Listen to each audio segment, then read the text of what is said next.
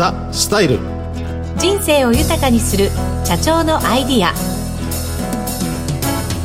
全国の皆さんこんにちは。内田まさです。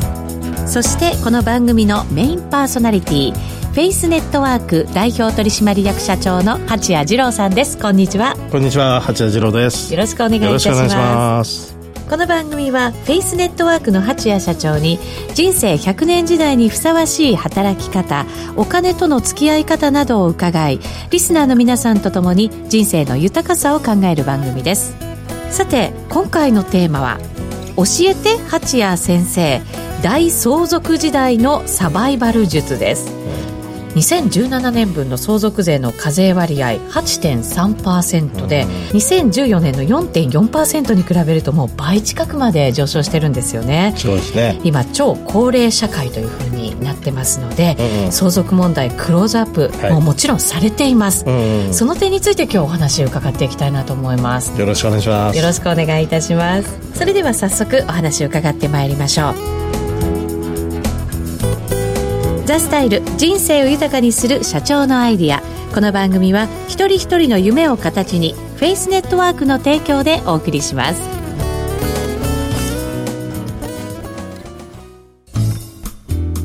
ザ・スタイル。人生を豊かにする社長のアイディア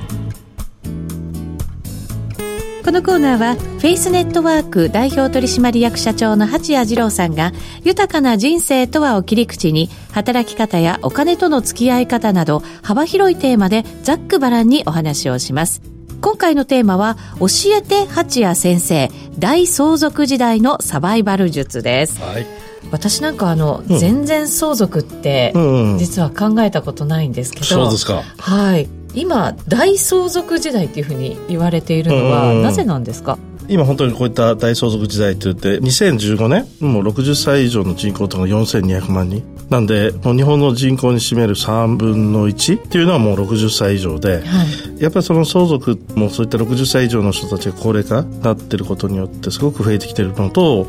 平成27年なんですけどね、うん、相続税の基礎控除というのが変わって、うん、相続税課税対象者が増えたことによって先ほど言ってたような形で今8.3%約12人に1人は相続税を払っているという時代になってきたっていうのが今の現状なんですよね。で、まあ日本ってやっぱりその個人資産、金融資産って1400兆円って 言われてますけど、不動産の固定資産っていうのが大体2500兆円を超えるって言われてますので、はい、やっぱりそういった中ではですね、今後65歳以上の保有している資産っていうのが、まあ1000兆円、これをどういう形で継承していくかっていう問題が結構今テーマになってきて、相続っていうところで言うといろんな問題が起き始めているっていうのが現状ですよね。あの、うん、少し前に関東でも家を持っている人たちの相続しなきゃいけない人たちの人数が増えた割合が増えたっていう話を聞きましたけど、うん、それがそこに当たるんですかね？そうそうそうそう。平成27年の1月1日からその相続税の基礎控除が変わって、え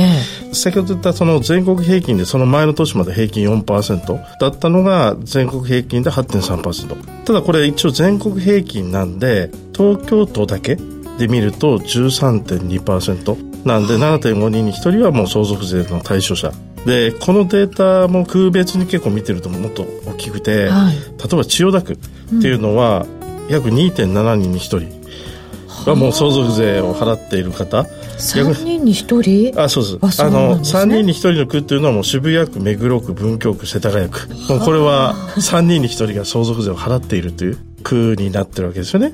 なので、3人ここにお友達がご飯を食べてたら、その中の1人は 多分相続税、課税対象者になってるというのが今の現状なので、はい、それだけ身近になってきてる、いろんな紛争も含めて、相続問題っていうのが今大きくテーマになってるっていうのがありますよね。まあ、今挙げていただいた区は特別にやっぱり所得の高い区だったりもね、するのかなとも思ったりしますけど、そうすると、ちょっと前までは、一般的なもう、庶民には相続ってあまり関係ないよねっていうようなイメージがあったと思うんですけど、今はそうは言えなくなってる時代なんですね。そうですね。基本的にやっぱりあの基礎控除額が変わってって相続税がかかるだろうと思っている方々っていうのが実は4割ぐらいしか持ってないんですけど実際相続が発生した以降の相続税を支払ってる人たちっていうのはその6割ぐらいの方は私は相続税なんて関係ないんじゃないかって思ってた人たちが、実は対象になってたっていう時代になっているのでここがですね本当に発生した後にいろんなトラブルの原因に今なってきている大きい問題でもあるのかなと思ってますよね。うん、確かに相続って争う相続っていうね、うん、話もありますけど、うん、その財産をめぐって骨肉の争いになってしまうパターンってやっぱり結構あるのかもしれないですね。多いというか経験しますね我々もね。お客さんのお話の中からね。えーそうならないためには、うんうん、一体どうしたらいいんですか？まあこれもなかなかその家族間で難しいところありますけど個人というかまあ非相続人ってお父さんお母さんたちの元気な段階の中で現段階の財産資産と負債がどんなような状況であるかっていうのをやっぱりリストアップしていくっていうのが すごく重要なんだと思うんですね。はい、思っても見なかった資産というのが後で出てきたっていうのが後々ですねそれを気づいてたら相続税対策がうまくできたのにっていうケースがあったのに、えー、そういったことを結構失念しちゃってるケースがありますからね。あとはやっぱそういった資産があった時に相続人は誰なのかっていうのを事前にやっぱなかなか人って話したくないことって後回しって多いかもしれないですけど。特にお金の話ってそうですよね。なので、やっぱりそこら辺はですね、きちっとお父様お母様が元気なうちに、はっきり区別しとくというところが重要だと思うんで、我々よくお父さんお母さん、息子さん、娘さんの間に入って、そこのですね、継承の仕方、相続の継承の仕方っていうのをサポートさせていただいたりとかしますよね。なるほど。まあ、あとはもう最後は本当に、そういったところを踏まえたところで、やっぱりしっかりとした遺言書を書いていくっていう。お父さん、お母さん、息子さん、娘さんが合意のもと、そういった遺言書がしっかりと書かれてれば、万が一何かあった時にもスムーズに継承できるようになるという。はい、これ意外とですね、やっぱ皆さん話しづらいことなので、はい、後回しにしようしようって、急にね、今、資産うちいくらあるのって、なかなか聞きづらい。何があったの、っていう状況になりますからね。ねでもやっぱりそういう何かしらきっかけを作らないと、えー、後回しにしてたことによって、6割ぐらいの方は相続発生した後に気づいた時にこれだけの納税ができないみたいな、うん、いう状況になってる方々もいらっしゃるんで。そうですよね。残念ながら、親御さんが亡くなる前にそういう話をまるでしてなくて、うんうん、亡くなった時に慌てるっていうのも、結構ありそうな感じがしますよね。多いですね。私たち不動産取り扱ってると、やっぱりそういったところで最後は、やっぱ資産の売却になるわけですよね。はい。現金とかで相続税を払えない場合、時には不動産とかそういった資産を手放さなきゃならないという形で売却の話になるんですけど、その中でも、やっぱりその相続がうまくまとまってなくて、私のもらい分これぐらい、私はこれ以上じゃなきゃダメ、嫌だ、みたいな、いうケースがあるわけですよ。はい。えー、だからそこでいろいろとトラブルになってるっていうのは、私たち身近に普段から感じてますよね。うん、でも残念なことですよね、うん、親族の中でそういう争いがあるっていうのはね。そうですね。お父さんお母さんたちって絶対そんなこと、あの、思ってたわけではないと思うんですよね。えー、やっぱりお子さんたちが本当に健やかに、本当に安心して生活ができるっていうのがお父さんお母さんの本来の希望だったと思うんですけど、やっぱそこを失念してたことによって、後々疎遠になってしまった兄弟っていうのを結構多く我々は見てきてますんで、はい、まあ、そこを事前に防ぐっていうのが重要かなと思いますよね。本当そうですね。うんうん、でもあの、昔のように、物があればっていう、だったら分かりやすいのかもしれませんけど、今っていろんなものがデジタル化されていて、うんうん、もう銀行ですら、うんうん、もうデジタルでとか、ね、証券もそうですし、はい、やっぱりなんか FX とかもみんなやっぱりパソコンでっていう方々がすごく多いと思うんですね。うんうん、そういうなんかこう、ID とかパスワードなんかが設定されていて、うん、それが開けないっていう場合もあると思うんですよね。うん、そういう何か事前の対策ってしておくべきことってありますか、やっぱそのデジタル資産ってよく言われてますけど、そういったパスワードっていうのがね、設定されて生前に守られてしまってる、そのデータっていうのを不動産とか、不動産とかっていうのは登記をされてるんで、はい、事前に利用者っていうのは分かりますけど、そういうデジタル資産っていうのはなくなってしまった後に分からなくなってしまうっていうのがあるんで、やっぱその権利譲渡とかそういった曖昧になってしまうことがすごく多いと思うんですよ。うんはい、だからその最近では仮想通貨とか、現預金、有価証券とか、そういった電子資産っていうのを登録しとくというね、ところっていうのも必要だと思うし、海外とかだと電子的な資産っていうのがもう資産計上されていくようなデジタルエステートとか、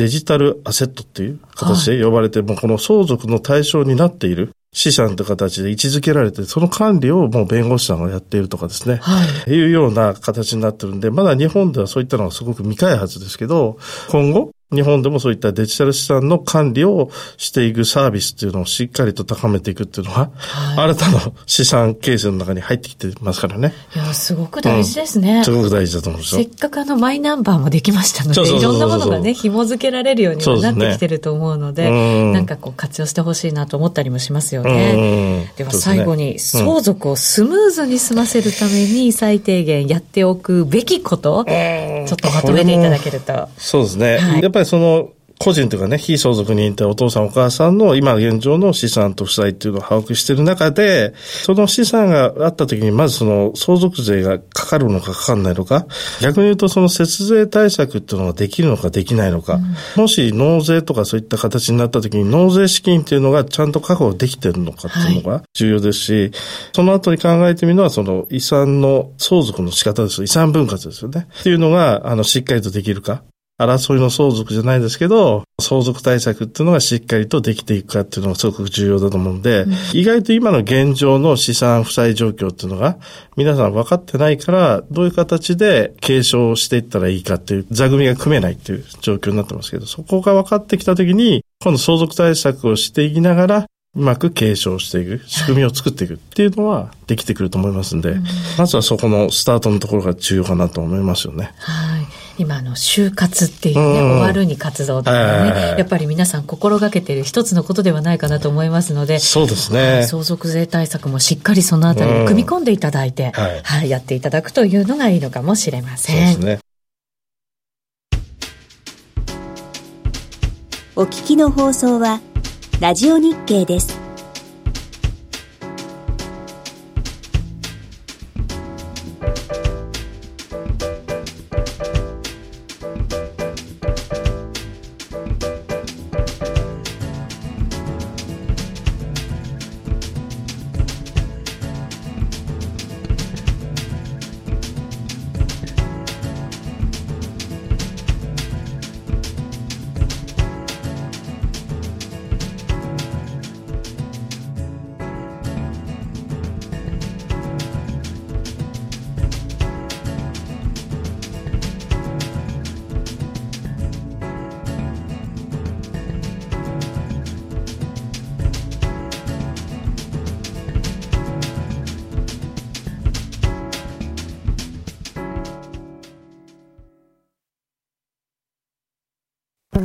ザスタイル人生豊かにする社長のアイディアいかがでしたでしょうか？次回は？次回は不動産を用いた相続対策について考えてみたいと思います。はいこれも重要です。いろいろ教えてください。お願いします。よろしくお願いします。この番組では八谷社長に聞きたいことなどをメールで募集しています。番組のウェブサイトの投稿コーナーよりお送りください。